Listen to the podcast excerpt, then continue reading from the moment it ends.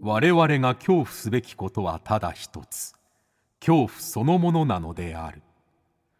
この番組は事故物件住みます芸人松原谷氏が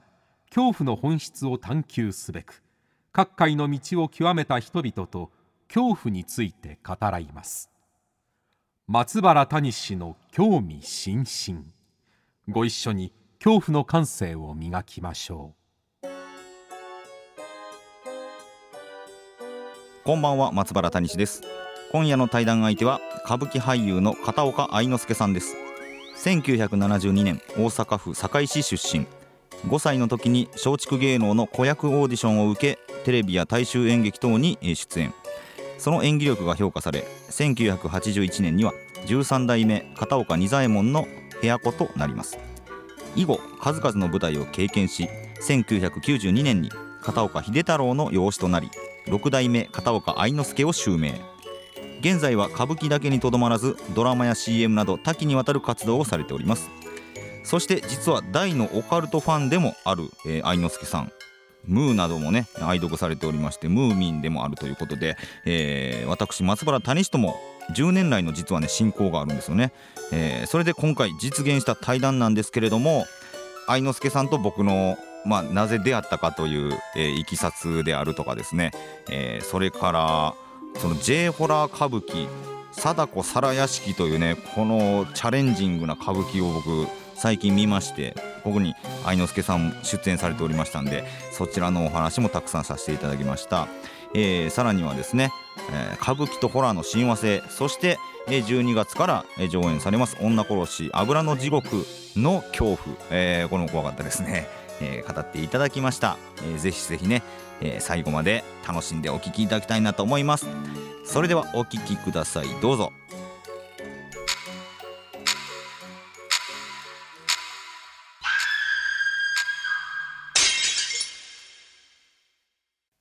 さあ本日は歌舞伎俳優の片岡愛之助さんにお越しいただきましたよろしくお願いしますよろしくお願いします。いや、公演もお忙しいところにすいませんありがとうございますとんでもございいません。本当に先立てはありがとうございました。いいあの感激させていただきまして、ねえ、びっくりしちゃった。はい本当嬉しかったな。 J おねホラー歌舞伎ねあのはい、美穂さんと一緒に。 そうなんですあのこれもすごい僕と愛之助さんのご縁がですねうちの姉松原美穂、まあ、女優の美穂がいるんですけども美穂が愛之助さんと実はもう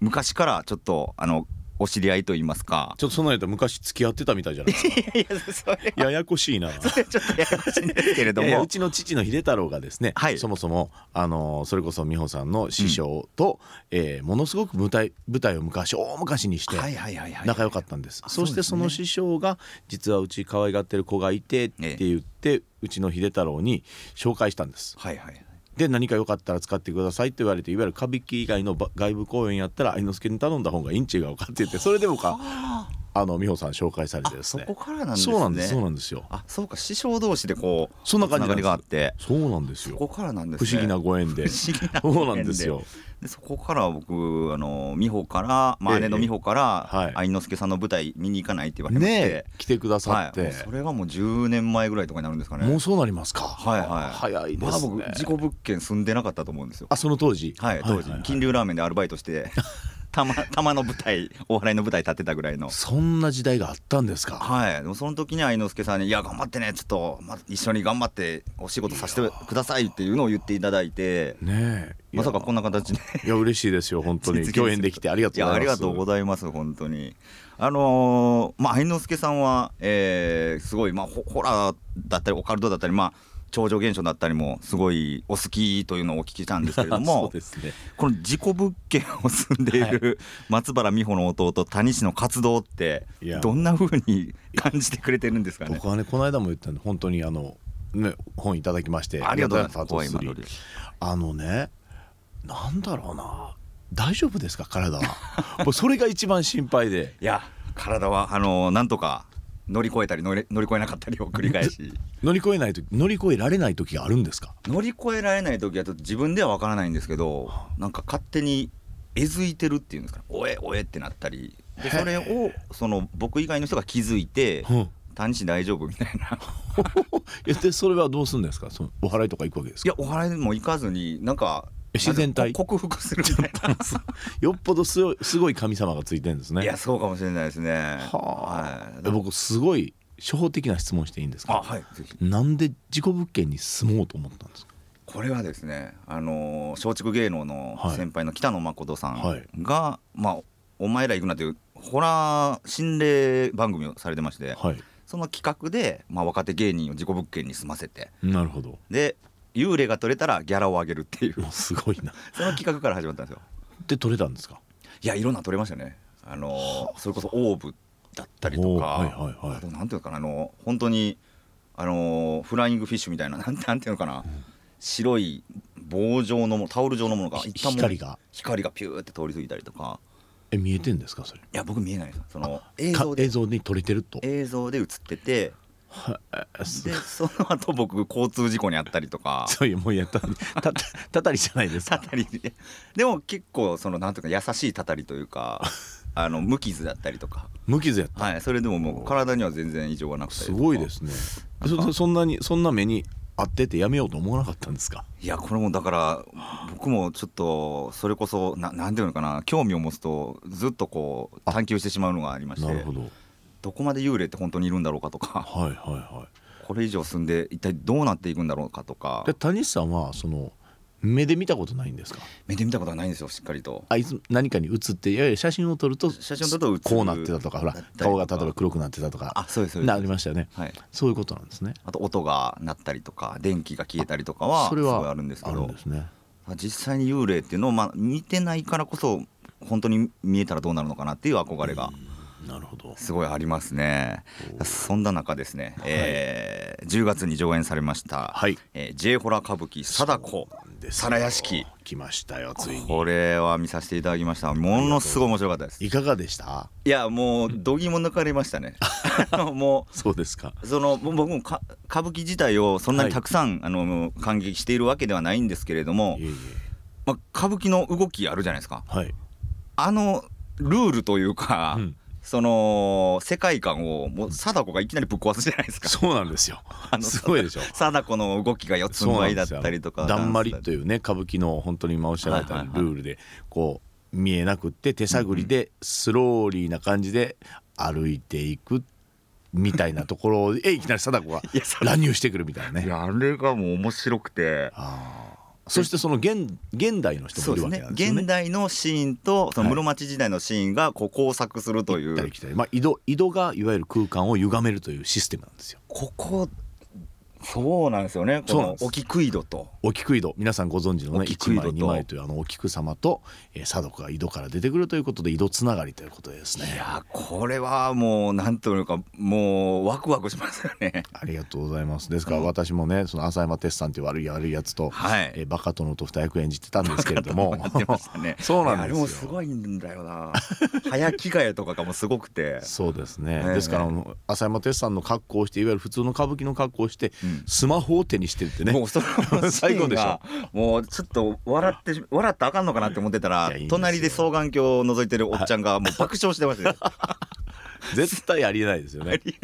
スマホに貞子の呪いがって言っスてマホとやらを手に入れたって、 ね、スマホ手に入れてるやん浅山哲さんがそうでも使い方わからないというね。そう ですねなんですよ。いやだからそこも面白かったですねそありがのとうございます現代のシーンから、そうでえすーね室町時代に、まあ、ある方が、えー移動しちゃうんですけれどもそうなんですよ。そこももう歌舞伎のなんていうのかなあのー喋り方と現代人の喋り方がこう交錯するというかそうなんです非常に面白い現代人が出てきたあの莟玉君っていう子がはいやってくれてたんですけれども、二役で、えええーでその僕らのその歌舞伎口調で喋ってるところへ現代人がいわゆるタイムスリップして現れるわけですから「何やってんだよお 前たちなんでこんな着物着てんのおっさんたち何してんだよ」って言いながらっ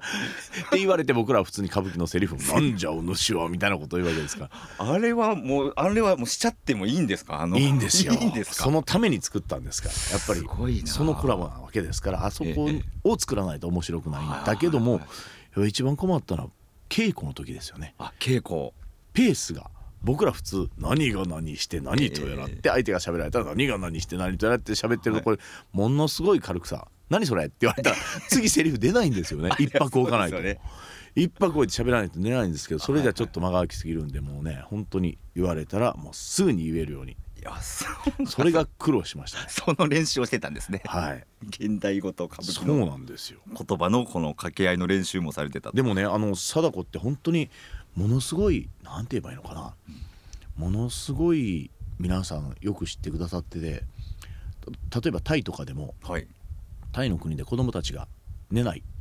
なかなか早く寝なさいよ、はいはいはいでおばあちゃんがやってきて早く寝なきゃ貞子来るよって怖い怖いっていうそれぐらいタイでそうなんですよえタイでタイな貞んで子すがよそのおお化けが出るよとかみたいな例えてされて代る名詞ではい出るんですかそうなんだからもう世界中で実はすごいな日本で一番有名なそのいわゆるホラーのキャラっていうのは貞子なんですはいはいだから本当にまあ外国で言ったらジェイソンだったりとかそうですそうですそんな感じなんですもってう本当そんうなんイメージなんですね、代表するそうなんですだからこれね本当にちょっと海外公演行けますよ全う然わみんな知ってるしだって貞子だも んあの貞子が歌舞伎とみたいな感じ ですよそうかだか In ら歌舞伎ですよ寿司天ぷら歌舞伎貞子になってくそるういうことですねそうかそうなんこれではすだよから外国の方にも全然受け入れられる要素があるっていうう、んだからちょっとそれ目論んでますねすごいなあいやこう本当何回でも見たいなっていう面白さだったので嬉しいですちょねっとぜひこういうね現代ホラーと歌舞伎のコラボっていうのもなんか他のパターンでもできそうかなとかそうなん今回ねだからすごくうまく銘打ってくれたなと思うのは J ホラー歌舞伎ってはいはいはいこれの第一弾でしてくださったあこのれで、が第一弾なわけですようね、まくつけてくれたな J ホラー歌舞伎ってはい、日本怪談歌舞伎と書いて J ホラー歌舞伎と読ませるというかそうなんですよ、ねだからね本当にいろんなパターンでうんうんうんできるんじゃないかいやこのここねかけるの部分貞子かける皿焼きのこねのかけるの部分がななかなかねいいですよねどのそうなん組ですみよ合わせもできるなっていうのがでまた今回この皿屋敷のお話があはのい番長皿屋敷じゃなくて番州皿屋敷だったわけじゃないですかそうなんですよもうこれが僕すごい嬉しいなと思ってああのやっぱ地元僕兵庫県なんではいはいはい姫路城のそう皿屋です敷よね、うんこちらのお話としてやっぱこう演じてくれてるっていうのがねそれって知ってたのいやもうなんとなくそのなんで番長皿屋敷って言ったり番州皿屋敷って言ったりするのかなってあーいういうのそうかがありましてなるほどで調べたとで調べさせてもらってうん、まあ、姫路にもよく行くことがあったのではいはいはいいろいろ調べてたらあの愛之助さんはもう10年前ぐらいに一度その番州皿屋敷のあ歌舞伎をそさうれ歌舞伎でてねやっております僕は姫路城行かれてますよねそうなんです大きく井戸にも行ってこう大きく井戸にも行ってます お祓いしてもらいましたお話ししてくれるはいやっぱ手を合わせるという心が大事ですからね、はいはいはいはい行ってまいりましたあーすっごいあのこの机ぐらいある大きさですよ井戸ってあそんな大きいんですかこんな大きいんですよ井戸ってえでね網が張ってあるんですよ、はい中に落ちないようにえええ中覗いたらそこが見えないぐらい深いんですよはあかなりホラーで僕ちょっとゾッとしてあこれはこれは生きてるなこの井戸と思って、あ井戸が生きている、うん、そんな感じしましたじゃあもうずっと脈々と続いてる手を合わせてね、はいで皆さんお賽銭みたいに入れてたんですよね、はいああそんなそんなところなのかなと思って僕もこうやって手をああら合わせてたら横からちっちゃい子供が「1枚2枚」ってやってお賽銭をそうそうやってねでおお父さん「お皿かそれ」って言って「上手上手上手」ってやって僕その子に言ってあげて「上手ですね女優さんになればいいのに」って勧めてきました すごい将来のお菊さん、将来のお客さ将ん来のお菊さん、遭遇しちゃいました、はいそうかその楽しみ方楽しみ方言うたらあかんけど一枚1枚2枚のお賽銭を入れるという子供がはいそっかでも久しぶりに姫路城行ってなんかいはいはすごく心が洗われた感じがしましたねもう綺麗になってますよねもう今は綺麗になってましイたメージはすごいあの行改っ修てき工事まもあっしたあのて上のとこまでああ、はいそうですかいやでもこの、まあ、姫路を舞台ということでだから浅山哲さんっていうこの人物っていうのもやっぱ播州皿屋敷からの流れそうなんですよねあの播州皿屋敷から派生して番長皿屋敷が出来上がったんですよね、で皆さん結構意外としあの番長皿屋敷の方をごはい存江戸の知方なですよのねか、うん番長皿屋敷で面白いなと思ってお城からねあのずっとこう歩いてましたうちの妻と二人で歩いてたら前の方を歩いてるすごい知ったかしたおっちゃんが 「番長皿屋敷からな播州皿屋敷が出来上がったやつ」いやなんで逆に逆逆ですわって言おうと思ったけどまあまあみんないろいろ事情があるんだろうなとそう思っでてすね微笑ましく眺めておりましたもう室町時代のお話ですもんね そうですねはい、で番長の方は江戸時代の話そうななんんでですよまあ、そういうところもなかなか楽しめるなまあ逆にこの見たから僕も調べようって思思ったなっていうのがあったんですけれどもなるほどまあ、この歌舞伎っていうのがよく幽霊はいものというか、そう怪ですね談ものも多いじゃない結です構か多いですよねこのやっぱこの歌舞伎とそのホラーっていう相性っていうのはうんある、合うんですかねああ合うんじゃないですか世界観がはいはいはいすごくであのそれこそこの間なんかも四谷怪談あの四谷怪談もの兄さんと出されはいはいはいやらせていただきましたけども出られてますねはいですからねあの歌舞伎って様式美じゃないですか結構様式にはいはいでどこを切り取っても絵になるように僕らはやっぱ作ってるんですよねその瞬間瞬間、だから見栄を切るって見栄を切ったところがやっぱりもう写真になるじゃないですか、はいはいですからそういうことを意識して常々作っておりますのでそういう意味ではすごくこう幽霊が出てきっちり型になる絵に当てはまるっていう感じですか画角が。はいはいはいでやはり美しさこそうん恐怖なんですよねはあ美しければ美しいほど怖いんですよね。はいはいはい、うんそうか確かにあのー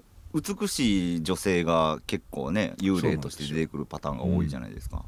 やっぱあの様式美があるからこそそうですねなんかこう引き寄せられるものがあるっていうあのるはんじゃないですかね。なんかお菊さん、まあ、今回の、ね「J ホラー歌舞伎」はもおい菊さんがやっぱりこのいじめられているところっていうのはそうなんですよ痛々しいんだけど何か美しくて、そうなんですあそこ攻め場ってよ呼ばれてるところでですねはい、で本来ならば、えー、播州皿屋敷ではあのお菊を縄で縛ってうんあのこう折檻するんですよね、はい、まあ、それだけなんですけどあ歌舞伎の方でも今回はその本水を使っていやそうですよね、はいお水を使ってですね舞台のいや上で粕太郎さん大丈夫かなって思いな がらそうなんですよでそれで帯で体を縛ると、ええいやあれすごかったですね綺麗かったですねそうなんです絵になるでしょはいであれ実はすごく縛る人がめちゃくちゃ大変で難しいいやあれ芝居をしながらいやそうですよねものすごいいじめて「オラオラ!」って怒りながらすごい手際がいいという、手際いいですよねこっちから見てたらものすごい最初稽古場で吹き出したんですけ どいや僕そうこれは聞くよ何してるんじゃいって言いながらごっつい口で悪いことを言いながらええ手はすごく丁寧に縛っているという ね手際よくでうまいことこう地盤を片方こそうう剥がした片ら、あの中から赤い色が出てきたりとかそうなんかすごいまあそれが歌舞伎のうんうんあの楽しいところというか、まあ、すごくあの辛い攻め場なんですけれどもやっぱ美しく絵になりっていうところですよね。いやーそこ確かに引き寄せられましたねいや面白いなと思って歌舞伎は他にもこの幽霊が出てくる演目っていうのはあるんですかありますあります結構ありますよあなんだったかなあーでも幽霊そうですねあのーまあ、例えば階段ちぶさのえのきとかねははははありますね結構あの僕イヤホンガイドを聞きながら今回も感激させてもらったんですけど、うんなんだったかなその舞台の外のあの花道のところあるじゃないですか、はいあそこにから、えー出てくるうんうんすっぽんか登ら場あそうですすっぽんから出てくるのはこの世のものじゃないっていう意味を表していますっていうその通りです当たりですそうなんだって思ってだってほらだってこの普通地面から人間現れたら怖いでしょはいはいはいだからお化けなんですよこんないわゆる地面っていう設定ですからそうかそうかニョニョニョニョニョって出てくるっていうことははあ人ではないということさえ覚えておいたら歌舞伎ってめちゃくちゃ簡単じゃないですかはいはいルはーいルはがい。いやあ面白いです人よ間ねじゃないんだなだからこのまたすげえ今回凝ってるのが今井翼さんがそうな陰んですよ陰陽師じゃないですか。こ陰陽師なんですよ翼くんがねの超能力能力を使えるっていうことではい今井翼さんがそのそれこそこの世のものじゃない、まあ、室町時代から考えるとこの世のものじゃないという立ちそう位な置んでです登場するシーンとでか。念を飛ばしてくるっていうで実体ではないとそうそうそう実体ではない彼が現れる何を使うかっていうとすっぽんを使って言うんだがそれがす照明が変わる、ごいちょっと鳥肌立ちましたね。うん、面白いでしょ面白いなんかもうずーっとそれで陰陽師のこの振りがなんとフラメンコにいやそうそうそう、そこまでそされれがてるんですよ僕その前のあ の五右衛門の、はいあのー見させていただいてたんで、えあの今井翼さんの、はいフラメンコフラメンコの五右衛門の先祖がフラメンコダンサーだったみたいそなうなんですよ設定の話だったもうんむでちゃくちゃ飛んでるでしょ かぶいてるんですよあそれが歌舞伎そうなんですはあ歌舞伎ってそもそもねいわゆる今一番最先端の新しく変わったことをしている人たちのことを歌舞伎ものはいはい歌舞いてるよねあの人たちから歌舞伎といういわゆるあ傾くという字から当て字になって歌舞伎になったんでだから今日見ていて今日っていうか今回見ていただいたやつとか五右衛門がはい今の歌舞伎なんですよそうかこの現代から考えてかそう歌舞伎歌舞いてるわけなんです歌舞いてるのがもうありえないそうです本来ありえないと思ってることを実現してるフラメンコと歌舞伎の融合なんてありえないでしょフラメンコと歌舞伎の融合 J ホラーでね貞子かける皿屋敷なんてありえないじゃないですかそうかこれが歌舞伎なんです今の Now ですよなるほど伝統であり新しくもあるっていうそうなんですことそなんしでてすね古典歌舞伎というのもあるいろんな歌舞伎があるということだからこれは歌舞伎じゃないことはないですだってこれが例えば100年経ったらもう古典じゃないですかあそうですねでしょ、はいはいでもっと100年後には新しい歌舞伎やってるわけですよそうかそういうことなんですそうかそこで歴史がどんどんどんどんできていくわけですよずーっとだから進化してそうだって400年前ではないですか、まあ、ええ400ええ年でね一応400年ちょっとですけれども、はいその一番最初はだって現代劇だったわけですよそうかだって髪型が僕ら今カツラかぶってるけどあの髪型がそう普段ですからそうですよねだから考えたら現代劇でしょ現代劇だったんだそういうことですすよだから何にも堅苦しいことも難しいこともないんですよそうかそこらではそう男の人と女の人が心中しました、えー、そうなのかって言ってそれを聞いて本に書いてそれを芝居にしただけ現代劇ですよそうかワイドショー的なもんですよいわゆる はいはいはいそうじゃないですかなるほどそう確かに確かにだから何にも難しいことも敷居も高くないんですそもそも考えていただいたそうら考えたらそうですねそれが時が経って勝手に皆さんが敷居を上げていただけなんで普通に気楽に見に行ってくださ見に来てくださったらいいんですよあなるほどな、うん確かに400年前の現代劇と今のそう現代劇の融合が今回のそういうことな演んで目すだったっていうことなんですねそうなんですよ、いやそうかそう考えたらちょっとどんどん興味湧きますね、でしうょう何にも無理なことはないんですうんよ、うんうんうだんから何をやってもいいんです実は歌舞伎っ てそうなんですねそうなんですよ 自由なんです実は貞子貞子飛んでるけど大丈夫かなそうなんですちゃうけどそれが歌舞伎っていうことなんです、ね、貞子も綺麗かったでしょ綺麗かったんですよね美しいってい動うきも美しいし怖いし美しいし、ので最後のやっぱ貞子とテスさんと、うんあと、えー、の陰陽師の今そう島な田んでさすよんといろんな登場人物、はいぐちゃぐちゃあのと成登場人仏物にししていた成2仏して人とね佐あと藤健現代の2人と成仏できなかった人とあそうもういそ世こ界観のがピタッと決まるシーンはそうなんですよなんかもういろんなものがこうぐちゃぐちゃと混ざり合ってるけどかっこいいっていうこのそうなんですよこれが歌舞伎なんですよねいやーちょっとぜひちょっと見に行ってもらいたいなと思うんですけどもうこの放送される頃にはもうちょっと終わっちゃってるんですけどそうなんですよまた再演の折にはぜひいやぜひ見とてもいただきたいですねいやー本当ですねさあそこでですね、はい12月4日からですよ、はいえー京都南座にて、はい、吉霊顔見せ工業というのがそうなんですはい、よ行われるということなんですけどこの吉霊顔見せ工業っていうのは毎年京都で行われてるんですかそうなんですねもう京都の年中行事の一つとなってるぐらいのもんですから、はいはいえー12月といえばもう顔見せって皆様そう地元の方も思ってくださっておりますしそうなんですねははいい、でその中で、はいえー片岡愛之助さんが、はいえー主演を務められるということでありがとうございます「女殺し油の地獄そうなんですよこれは本当に名作なんですけれどもそれこそ普通の俳優さんなんかも映画でなさってたりもし」あますしそうですよね映画もありますそよねうなんです、はいそうなんですはいはいはいそういうものなのであの非常に面白い人気のある狂言ですねこれ僕初めて愛之助さんを見させていただいたのがこの「女殺し油の地獄」なんですよ嬉しいですわありがとうございますでそれこそ衝撃を受けて、はいあのーラストというかクライマックスのシーンで、うんもうぬるぬるになるんですよねそうなんですよ油油屋さんですかね 油舞台上がそうなんです女殺し油の地獄というもう題名の通りですねはいはいそこが衝撃的でした衝撃的でずっと愛之助さんがもうこけてこけてそうこなんけでまくすっ滑て滑るんっでてるというねこれ体大丈夫かな かなり危険ですし大変ですね危険ですよね泡もいっぱい切り傷もできますしねはいはいはいはい毎日のことなんでこちらが、えー、その京都の吉で顔見せ工業ではい三部ですね3部で一部二部三部とありました私この三部に出ますからあ一部二部もあっての3部がある三部なんですすごいです一部二部三部とありましてあ、まあ、僕が似てるのは二部と三部なんですけれども、はいはいはいまあメインはやっぱりこの三部の「女殺し油の地獄」というねあーこれはこの南座で上演されるのは珍しいんですか何十何十年ぶり何十年ぶりなとかになるんですかあ顔見せ初めて初めてあそうなんとえらいことやってますねすごいこのチャレンジはすごいです、そうでしょういや僕ね本当に顔見せではなかなかかからない狂言なのではいはいでまあ今あぶっちゃけこのいわゆる上方歌舞伎のもんなんですよねはいはいはいではい言葉自体がその上方歌舞伎江戸歌舞伎ってまあ2つ大きく分けるとあるんですけれどもそうなんですね何が違うかというとまあすごくざっくり分けたらいわゆる上方歌舞伎は大阪弁なんですよ。いわゆる上方の言葉な上方言葉なのはいはい江戸歌舞伎はまあ標準語という江戸言葉なんです、もちろん今の言葉と2つとも違うんですけれどもですからそのネイティブな大阪弁が喋れる役者ってあんまりいないんですよねあそうか東京の人がほとんどなんでははは割合で言うと1対9ぐらいですよあそんなにほとんど東京ですそう東京の方なんですね、なのでなかなかかからないんですよねそうかこの今日この顔見せ工業は関東今日、えー、と東京のその歌舞伎ももういらっしゃいます江戸歌舞伎も、はい合同です上から方歌舞伎も合同ではい行わ合同れでるやといるうことなのものなんですけれども、このやっぱり油地獄だけはなかなかそのいろんなそうか方まあ挑戦されますけどそのいわゆる言葉の壁っていうのは結構あるみたいで多分谷さんなんかね大阪弁だからわからないと思うんでしょうけど、えー江戸の方が話そうとするとなかなか難しいらしいんですねイントネーションが。はあそうか、しかも歌舞伎町でそうなんですよ、ね。関西弁を歌舞伎町でそんな感じです喋。らないといけないのでっはいて非いう、常に面白い面白い表現ですよ。ねえなんかありそうなあわかるわかるみたいな。ちなみにまあそのざっくりとストーリーとしては一体どういうお話になってくるんであすかそうですね、まあ、この、うんうん、出来の悪い息子なんですよね息子とい出来うの悪いか息子まあはい、あの連れ連れ子なんですけど、ええいわゆるそのえ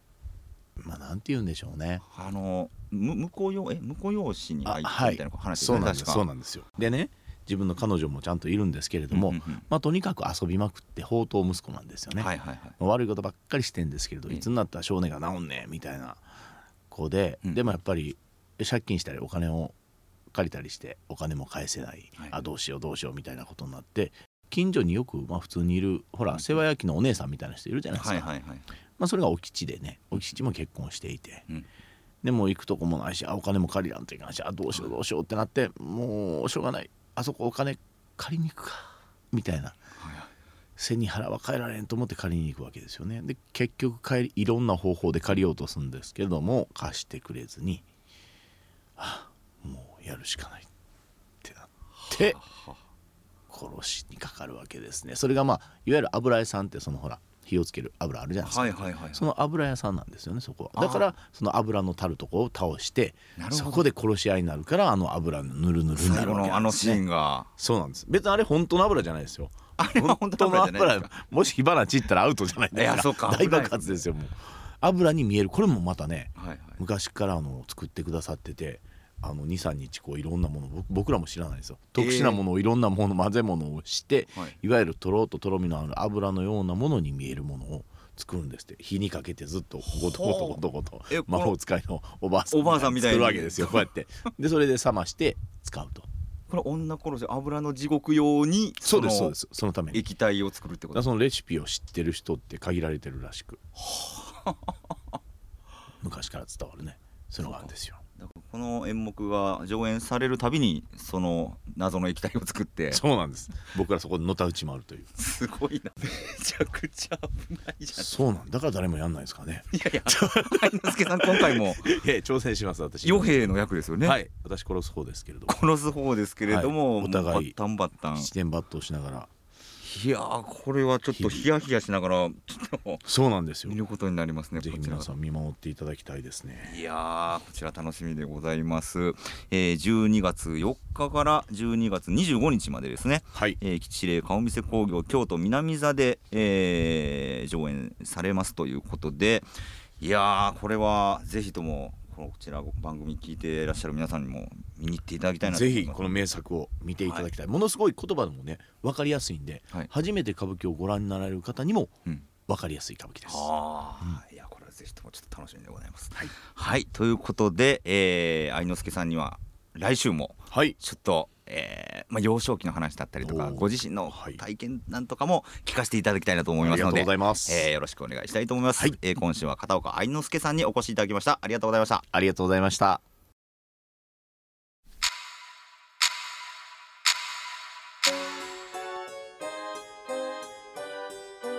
はいいかがでしたでしょうか、えー歌舞伎の話もねたくさんしていただきました、えー、貞子皿屋敷ね面白かったんですけれども女殺し油の地獄もこれぜひね皆さん、えー面白いので見に行きましょうよろしくお願いしますさあこの続きは来週お届けしますお楽しみに、えー恐怖の感性を磨いてお待ちくださいここでお知らせです12月13日火曜日19時30分より北野誠の茶屋町会談2022冬開催決定しました出演は北野誠中山一郎桜井館長田中俊之松原谷氏、えー清水麻也アナウンサーそして都市ボーイズの早瀬康弘さんも初登場呪いをテーマに身も心も凍える怪談をお届けします観覧チケットは70名様限定で3500円配信チケットは1800円で販売中でございます、えー詳しくは番組ホームページ公式ツイッターをご覧くださいもう一つお知らせでございます茶屋町会談スピンオフ番組が11月21日月曜日に放送決定、えー夜8時からでございますタイトルは茶屋町会談アカデミックナイト出演は松原谷氏えー中山一郎さん田辺誠也さんそして大阪城天守閣学芸員の北川博さんさらに大阪市博物館学芸員の船越幹夫さんです学芸員であるお二人をお迎えして大阪にまつわるミステリーに迫っていきますこちらもぜひお聞きくださいということで松原谷氏の興味津々今宵はここまでです皆様どうかお元気でさようならこれがスマホじゃ